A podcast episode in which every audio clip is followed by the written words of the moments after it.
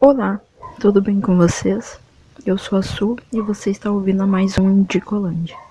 Eu sei, eu também achei que não ia mais gravar, mas eu consegui um tempinho e um pouco mais de disposição e resolvi gravar mais um episódio. Na verdade, eu tinha mais alguns episódios guardados, mas eu fico naquela coisa: será que eu posto agora? Será que eu consigo editar? Será que não? E eu não consegui editar eles direito, e como a minha edição já não é lá essas coisas, eu fui deixando.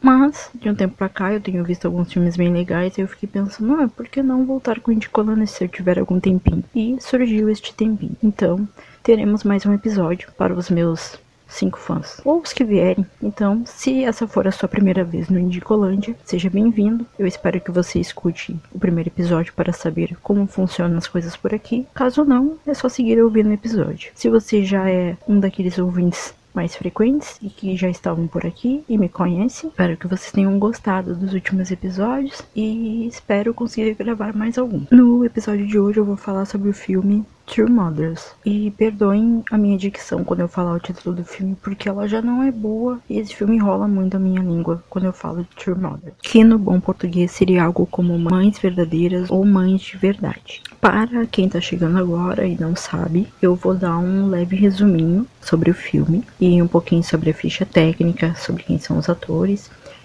e tentar levemente contar um pouco da história sem dar muitos spoilers para que vocês consigam assistir. Mas como eu já falei anteriormente, eu acho que quando a gente assiste um filme, independente dos spoilers que a gente tome, a gente tem as nossas próprias concepções sobre ele. E esse é um filme que eu acho que cada pessoa pode ter uma concepção sobre ele específica. Bom, vamos lá.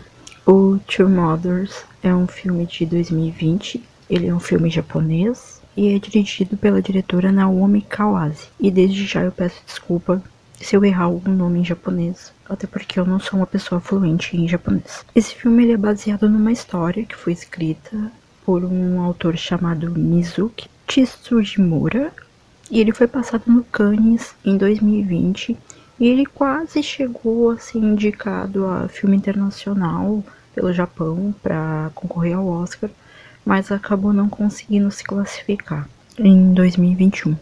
Bom, e agora uma curiosidade que eu achei bem legal, particularmente para mim, porque eu já tinha visto o outro filme que eu vou falar agora, é que a diretora desse filme, do filme que eu vou indicar agora, ela também é a mesma diretora do Radiance, ou Ricari, se não me engano é o nome do filme. Aqui no Brasil acho que ficou algo tipo Esplendor, alguma coisa assim do gênero. Foi muito legal porque eu gostei muito do Radiance. E, e eu agora percebendo que ela é a mesma diretora, achei legal que tem algumas similaridades na forma como ela fez os dois filmes, principalmente porque o Radiance ele é sobre uma moça e um, um, senhor, né? Esse senhor ele era fotógrafo, ele é fotógrafo no caso, e ele ele aos poucos foi perdendo a visão e aí ele vai assistir filmes que são descritos por essa moça. Né? Ela descreve os filmes para as pessoas que têm deficiência visual. E aí, de início, eles têm uma relação bem complicada, assim, né? Porque ele é bem meio grosseiro. Mas depois eles acabam se conhecendo em função da relação que eles acabam criando. E eu achei o filme muito legal, assim, achei principalmente o nome, né? A palavra que dá nome ao filme tem uma cena muito bonita. E aí me remeteu, quando eu descobri que era a mesma diretora, remeteu muito a uma das cenas que tem no filme que eu vou falar hoje, né? Do True Crimes do True Mothers, porque uh, também tem muitas coisas sobre. O filme também tem muitas cenas envolvendo luvas, envolvendo uma fotografia muito legal. E aí fiquei feliz de descobrir que ela era a mesma diretora dos dois filmes. E aí, inclusive, já recomendo caso você goste deste filme que estou indicando, de assistir o Radiance ou Esplendor, acho que é o nome em português. Então eu, eu pude perceber essa relação, que ela tem uma facilidade em trabalhar algumas questões, assim, essas relações que são meio complicadas, assim, de. né, que, que as pessoas necessariamente não usam muitas palavras para conversar.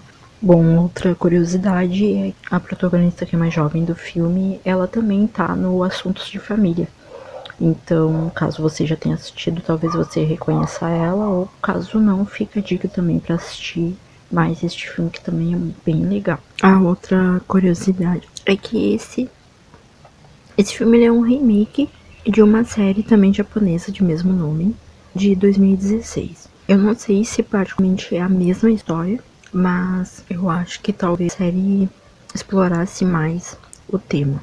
Mas o filme em si, eu gostei muito de como a história é contada, assim, até porque ela não é contada em, em linha reta, né, cronologicamente, assim. Nós vemos acontecimentos passado e, e, e ao mesmo tempo em que coisas as coisas do presente estão acontecendo, mas a gente consegue não se perder. Bom, e agora eu vou falar então os nomes dos personagens e que vai ser uma dura tarefa, principalmente para você que está ouvindo, de ter que lidar com o meu japonês horroroso. Então, não sei se eu já falei, mas para mim nós temos uh, quatro personagens principais desse filme, né? Que é a mãe, o, a criança, no caso, a menina, né? Que eu falei que é a protagonista mais jovem, e, e uma senhora. Todas essas pessoas, eu vou contar depois um pouquinho sobre elas, mas eu considero elas como as protagonistas. Claro que tem pai também do menininho, mas em parte a relação da mãe é maior, né, nessa história, até porque até pelo nome do filme, né? Então tem a mãe, que é a Hiromi Nagasako, que a personagem dela é a Satoko, e ela é a mãe do menininho. Temos Arata Yura, cujo nome é muito melhor que o do personagem, que é bem difícil, que é o Kiyokazu, que é o pai do menininho. E nós temos a, a Makita, que faz a Hikari, que é a personagem mais nova, que eu falei. Bom, nós temos o menininho também, que é o Ryosato, mas que no filme ele é o Asato. E a senhorinha que eu comentei, que é a Miyoko, que no filme faz a Shizui. Bom, então a história basicamente começa contando um pouco do cotidiano do, do casal, do Kyokazu e da Satoko, e do filho deles. Então a gente acompanha ali, né, eles levando o menino pra escola e tudo. Até que um dia acontece um probleminha na escola do menino, e na verdade um probleminha com o menino, né, no caso. E a mãe dele é chamada e quando eles voltam para casa, começa um clima meio estranho.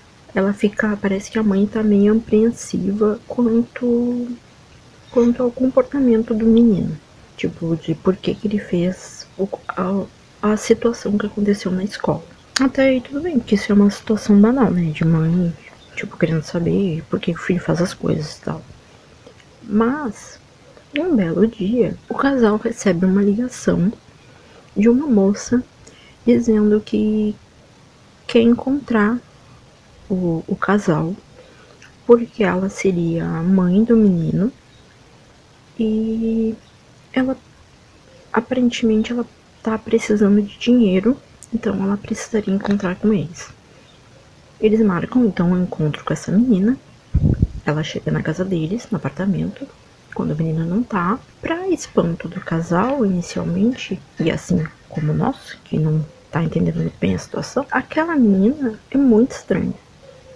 E pro casal não é a menina que seria a mãe do menino. Hum, dei spoiler? Não, porque vocês vão descobrir isso no início. Mas para mim contar a história eu não posso contar, não, não podia de sopetão dizer que o menino não é filho deles. Mas sim, o menino não é filho deles. Só que aquela menina não lembra nada da menina que seria a mãe dele. Então o casal meio que fala pra ela que, tipo, querida, nós não vamos te dar dinheiro, você não é a moça que nos entregou essa criança. A porta da rua é serventia da casa. E aí, a partir desse momento, fica o questionamento. Quem era aquela menina? Por que, que ela foi pedir dinheiro pro casal? Se aquela menina não era mãe do garotinho, como é que ela sabia que aquele casal eram os pais do garotinho. Joguei a dúvida em vocês. Agora vocês vão ter que assistir o filme. Então o filme basicamente vai uh, contar um pouco da história, né? Do casal, do menino, da mãe do menino, de como decorreu a gravidez dela e, e até o nascimento dele e, e o pós-nascimento dele, no caso, e quem é essa moça que aparece na casa deles até chegar no, no final da história, né? E a gente entender tudo o que está acontecendo ali.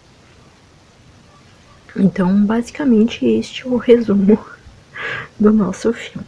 E aí agora eu vou contar mais ou menos de por que, que esse filme é tão interessante. Quando a história começa a contar a história do casal, que é um casal comum, comum como se eu vivesse no Japão, mas assim, praticamente eles são um casal normal, né? Eles são um casal que saía, que se divertia juntos e tal. E de início no filme até mostra assim os encontros que eles tinham, eles gostam de passear, de, né? E então eles eram um casal comum. Até o momento em que eles resolvem que, tipo, hum, talvez seja a hora da gente ter filhos. E por né, inconveniência do destino, eles acabam descobrindo que eles não podem ter filhos. Eles começam a, a história começa a se desenrolar, a mostrar né, como é que fica a relação deles com relação a isso. E eu gostei muito dessa parte do filme uh, em, em, que mostra né, essa relação, porque é, dá pra gente ver, tem um paralelo assim de, de, de como é as relações japonesas em comparação às, às outras as, as relações que a gente tem mais costume, né? No caso, a, a nossa aqui brasileira, né? Até porque, tipo, se uma família aqui, por exemplo, um casal não, não consegue ter filhos, eles, né, sei lá, ou partem para adoção, ou, ou, né, ou simplesmente desistem, não sei. Mas lá no Japão tem uma outra, uma outra questão, né, que tem que tipo se um dos, dos parceiros é, não conseguir, conseguir ter filhos ou, ou não puder dar filhos à esposa, eles podem de comum acordo ou não, né, se separar. Então, até porque eu não sei realmente, me desculpe se tiver alguém que conheça mais da cultura japonesa. Então rola essa cena, né? E já não é o primeiro filme que eu vejo sobre isso, assim, eu achei legal até mostrar, porque, imagine, eles são um casal que se gostam muito, aparentemente, né? E, e aí chegar naquele ponto em que, de repente, por não ter um filho, eles decidirem que a relação já não vale a pena, é uma coisa muito louca, né? Tipo, você gostar muito de uma pessoa, mas tipo, olha, não posso te dar um filho, então melhor a gente se separar. Achei muito legal do filme trabalhar essa questão. Então, enquanto eles estão resolvendo essa questão, e aí num anúncio de TV eles ouvem sobre essa instituição, que é a senhora Shizui, né, que eu falei. Ela é a dona ali da, dessa instituição que faz essa, esse processo de adoção, né. Então as famílias procuram né, essa instituição e fazem todo o processo né, de documentos e judicial e tudo e lá na instituição eles têm moças que querem dar os seus filhos para doação ou que não se sentem preparadas pra, para ser mães. E aí rola este processo, ela faz essa, essa via né, entre os pais que querem o bebê e as famílias e, e as mães que acabam não, não podendo criar a criança. E aí eles conseguem ter a guarda do Asato, né, que é o menininho. E aí tá o ponto, a, a, o ponto chave, vamos dizer assim, da história que no dia, né, que eles vão pegar o menininho, eles têm a chance de conhecer a mãe do menino, né? Essa é uma opção deles, parece que é. E aí eles têm o interesse de conhecer a mãe do menino. Quando eles vão conhecer a mãe do menino, do Asato, ela é uma jovem, bem novinha. A cena em que eles conhecem a mãe do menino então, tipo, a gente quase não vê o rosto porque ela tá meio que abaixada, assim, meio que envergonhada, né? Então, pedindo desculpa para eles e tudo por ter entregado o menino. Então, o máximo que a gente vê é a Satoko e ela, uma de frente pra outra. E aí ela pedindo desculpa e entregando para ela uma carta. E depois eles indo levar o menino para casa. Então isso vai ter ligação direta aquela menina que aparece, até porque a cena tem, é, é feita quase na mesma forma, assim, porque também eles estão numa mesa, uh, frente pra essa moça, e ela também quase não dá pra ver a cara dela direito, assim, né? Então tem bem essa relação aqui pra meio que te deixar meio que confuso realmente. E a partir desse momento a gente começa a conhecer o outro lado da história, que é o lado da mãe do menino, da Ikari, né? E aí a gente descobre o que aconteceu com ela, como era a relação da família dela com relação a essa gravidez, porque ela era uma adolescente ainda, ela era menor de idade, de como aquilo afetou, né, o, o futuro dela, vamos dizer assim com relação ao que a família esperava. E aí mostra né, todo o processo dela indo lá para essa instituição da, da senhora Shizui e de como funcionava aquela instituição, né? No caso era uh, depois que elas é, iam na instituição, né? Ou as famílias iam, né? Que quase sempre é isso que acontece. Eles meio mostram que tipo nem sempre é as meninas que vão uh, de forma própria, né? São as famílias que meio que obrigam elas a fazer aquilo. Mostra que elas vão para uma casa e que essa senhora e o projeto, né? As pessoas que participam junto com ela ficam tomando conta das, das meninas, elas ficam nessa casa até o bebê nascer.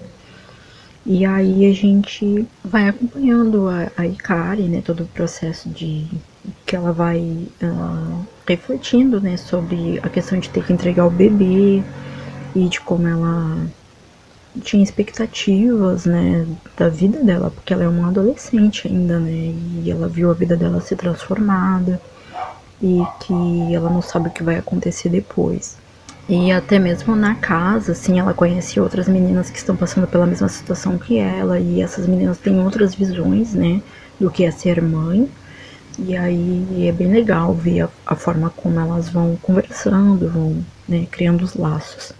Então ocorre a parte da, da entrega, né, que eu já comentei, e aí depois a Ikari volta para casa. Esse processo de voltar para casa, óbvio que não é um processo fácil, porque dá para ver que a família dela é, construiu uma versão, né, para todo o tempo que ela ficou distante, e ela passa a perceber que a vida dela, tipo, tudo mudou, mas ela, tipo, ela também mudou, mas é, é como se as pessoas não quisessem que ela mudasse, entende? É tipo, as coisas modificaram, mas não para ela. A vida dela modificou até ela ter o bebê. Porque é como se ela. Como se quisessem que ela continuasse a vida que ela tinha antes de ter o bebê. E aquela vida já não é mais dela.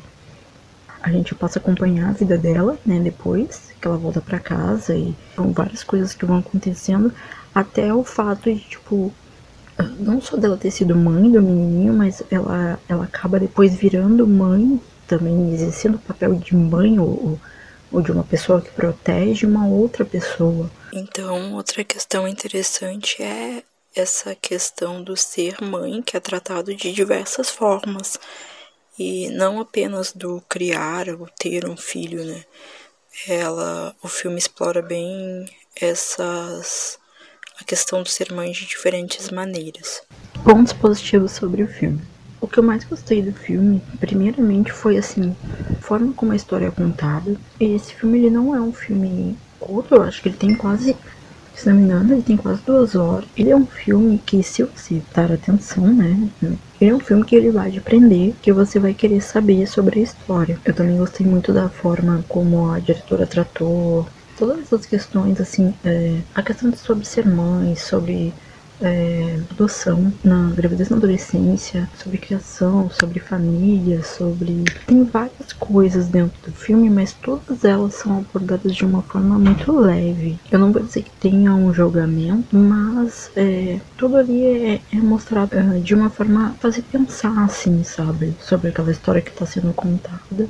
E de como está presente no, no, no, nosso cotidiano, na nossa sociedade, assim, e que muitas vezes a gente não fala sobre isso, sabe? Eu acho que, tipo, se eu tivesse a idade da Ikari e visse esse filme, eu ia refletir sobre várias coisas, sobre as minhas escolhas, sabe? Então eu achei muito legal, assim, que ele é um filme que seria legal de trabalhar ele, assim, sei lá, na escola, sabe? Uh, assim, em uma conversa, sabe? Eu acho que é um filme leve, é um leve, né? Porque os, os, assuntos são pesados no caso, mas ele é um filme que trata essa questão de forma leve, então acho que é um filme que realmente vale a pena. Bom, eu já comentei, né, que eu gostei bastante da fotografia, da luz do filme, e tem umas cenas que são muito bonitas, porque a casa onde as meninas vão é perto do mar, aquele clima meio, meio praiano, assim, e aquela luz mais é, amarelada, esverdeada, né? Então,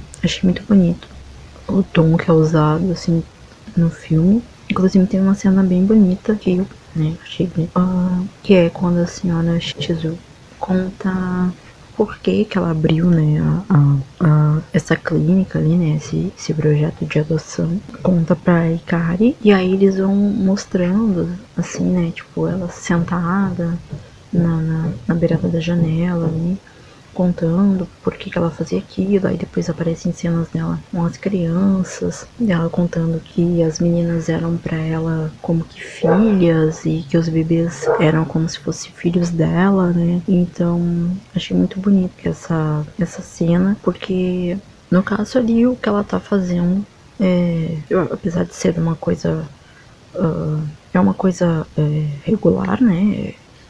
Ali envolve né, toda a documentação e todos os juízes, né? Mas ela não, não precisaria tomar conta das meninas, né? Nem nada. Mas não, ela achou propício fazer aquele local, ele ter aquele local para acolher aquelas meninas. E enquanto elas estão ali, elas não estão só esperando o bebê nascer. Elas estão criando relações com as outras meninas que estão ali. Elas, né, tem até a cena de uma delas em que ela comemora o aniversário. E aí ela chora porque ela fala que ela nunca tinha ganhado um bolo uh, da família. Então, né, ao longo do filme rolam esses momentos que são bem simples, mas que são cheios de, de sentimento, assim, sabe? Pra gente ir vendo essas questões, assim, que são abordadas. Uh, principalmente essa questão do, da adoção, das meninas com relação aos bebês, uh, de como é a adolescência para elas. Então, eu gostei muito de como o filme vai tratando. Outra coisa que eu gostei também, tipo, eu já falei que eu gostei de como a história foi contada, mas eu, eu, eu gostei de como, como é a história em si, né? A gente consegue perceber tudo toda toda a questão do casal uh, não é uma coisa fria sabe é uma coisa que a gente vai compreendendo a gente consegue entender toda a história da Ikari todas as dificuldades que ela enfrentou então tipo tem um momento na história ali que tipo que é uma baita sacanagem com ela, sabe, na real. Mas ela, tipo, a gente entende por que, que ela não faz. Por que ela não dá um retorno, sei lá, não, sei lá, manda a pessoa merda, sabe? Porque, tipo, já tá tudo dando errado, sabe? Muitas coisas já aconteceram com ela. Então, tipo, por que eu vou ser ruim com o mundo se o mundo já é ruim comigo? Sabe? Eu posso dar uma. Posso fazer algo diferente. Então. Eu gostei muito da forma como essas questões são tratadas, assim, as questões das meninas. E como ali, apesar do menininho ser o ponto-chave da história entre o casal e, e a mãe, né? Ele. A história não é só sobre ele, né? Não é só sobre a adoção. Tem muitas coisas ali na, na, na história. E ele é um filme que, assim, a, a princípio tu não, não dá muita coisa por ele, sabe? De, de imediato, assim. Mas ele é aquele filme que ele vai te conquistando. E aí no final. Acho que é até propício nosso, assim, já, de, tipo, esperar a desgraça pro final, sabe? Sempre. Então, tipo, eu já não tinha muitas expectativas pro final, assim, e o final me balançou legal, assim. Porque é legal quando né? Nem todas as histórias terminam com um final mega triste e meio que desesperançoso, porque o filme não é sobre não ter esperança. O filme é sobre segundas chances ali, sabe? Pontos negativos sobre o filme. Acho que um dos pontos que eu menos gostei, assim, nem é, é mais sobre a história mesmo, né? A questão do julgamento ali, né, de, da, da, da Ikari, da família da Ikari, quando ela é engravida. Eu entendo que ela era menor, né? Mas eu acho que rolou ali uma, uma pressão enorme quando a gente começa a acompanhar depois da saída dela e lá da clínica, quando ela volta para casa, a gente acompanha como é que a família dela e tudo, e como ela é tratada quando ela volta. Eu fiquei. É muito revoltante, assim, muito triste. E, e o pior é que, tipo, isso são coisas que realmente acontecem. Então, realmente, tudo que eles retrataram ali deixa de ser um pouco da realidade, né? Porque é óbvio que você ter um filho na adolescência não é uma coisa normal, né? Mas também é uma coisa que realmente vai mudar o, o, o, o plano da sua vida, né? Vai mudar muitas coisas. É um bebê, é um, né, uma responsabilidade. Mas a forma como eles tratam ali a Ikari uh, não rola uma, uma questão de tipo um ensinamento, sabe? É como se eles é como se fosse tipo um, um, uma coisa que aconteceu. Tem até uma da cena que um, uma pessoa vai visitar eles e aí ele mexe com ela e diz: Ah, eu soube o que aconteceu. Ah, é aquela coisinha, né? Sabe? É como se fosse uma coisa pequena. Sabe? Mas pra ela aquilo não é uma coisa pequena, entende? Ai, é, essa parte eu fico meio, tipo, nervosa sabe? Mas é a parte que eu, é uma das partes que eu menos gostei, assim. E também acho que a parte que. Da, da, da questão da mãe, do julgamento, tipo, ai, se o menino. Será que o menino puxou alguma coisa da mãe que não era legal? E aí tem sempre essa questão, né, de tipo, da adoção, de, de como é que eram, né, como é que eram os pais do, da criança que você tá adotando. Então, tipo, da, da criança carregar certos estigmas, né, da, da dos pais uh, dele. E aí essa insegurança que ela fica, esse medo, sabe? Uh, achei meio triste, assim, que né, agora ela tem a possibilidade de, de ensinar aquela criança, de dar um outro futuro para ela, né? Independente de como aquela criança nasceu. Então, uh, fiquei meio assim, dela ficar extremamente insegura ali, de tipo, ah, meu Deus, a criança fez tal coisa na escola, e tipo, meu Deus, será que a criança vai ser um, um serial killer? Mas não, sabe, não é o caso, então, tipo, é só uma criança, né, e tipo, é, acho que é os resquícios do, do último episódio do Indicolândia, do, né, do Bom Filho, porque que a gente nunca sabe, né? O que, que as crianças vão ser quando crescerem. Mas é, achei um pouco, sei lá, meio desnecessária essa segurança que ela fica, assim, aquele medo, sabe? Do que vai acontecer com a criança. Já o pai não tá nem aí, né? Tipo, normal, tipo, dane-se. São, são só crianças mas ela fica naquela insegurança. E acho que o, o restante, assim, com relação à história, eu acho que não teve nada que me incomodou em si. E sem contar o, o namoradinho, né, da Ikari, que foi, que seria o pai do menininho. Né, depois ela, ela descobre que ele seguiu a vida normalmente, né, e, tipo, ai, uma sacanagem, né, tipo, porra, né, jurou de amor a menina ali, aí engravidou a menina e tipo, adiós, nunca mais, até logo. E vida que segue a menina que se rolou. Então, tipo, pelo amor de Deus, sabe? Olha aí quanta criança no mundo, gente. Né? Vamos ter um pouquinho de juízo. Depois as crianças que sofrem, que depois têm problemas e crescem perturbadas. E aí ficam gravando podcast. Não tô brincando realmente a história é pra gente refletir sobre essas questões, assim, tipo, quais é os impactos que a gravidez na infância podem causar quando a gente não dá apoio para aquelas mães, quando a gente não entende o que é ser mãe, não compreende por que, que as mães às vezes não conseguem criar seus filhos, sabe? Então, tipo, acho que o filme aborda muito isso. E, e faz a gente pensar sobre isso também. E, tipo, por que, que as mulheres são obrigadas a ser mães? Por que, que o objetivo maior é ser mãe? Porque ser mãe não é não é a melhor coisa do mundo, é trabalhoso, é um, é um, trabalho duplo, às vezes é muito difícil, sabe? É uma carga pesada pra caralho. Então, sabe, acho que às vezes a gente precisa falar sobre isso, né? Ainda mais agora, tipo, né, estou contextualizando este ano que tá rolando, principalmente aqui no estado onde eu moro, no Rio Grande do Sul, muitos casos de violência com crianças. Então, assim, esse filme bate legal nessas questões de, tipo, não botem as crianças no mundo para depois não saberem o que fazerem com elas, sabe? Reflitam sobre isso, pensem, sabe? E se forem ter, tenham noção, tenham responsabilidade, sabe? Isso não é um puxão de orelha nem nada. É mais uma questão de, de pensar, sabe? Porque são crianças, né? Que vão virar adultos depois e que também vão ter as responsabilidades. Mas ainda assim, é, de início são crianças, né? Que não tem nada a ver com as nossas questões. Então, fica aí a dica. Resumo da história. Bom, eu acho que eu já fiz o resumo.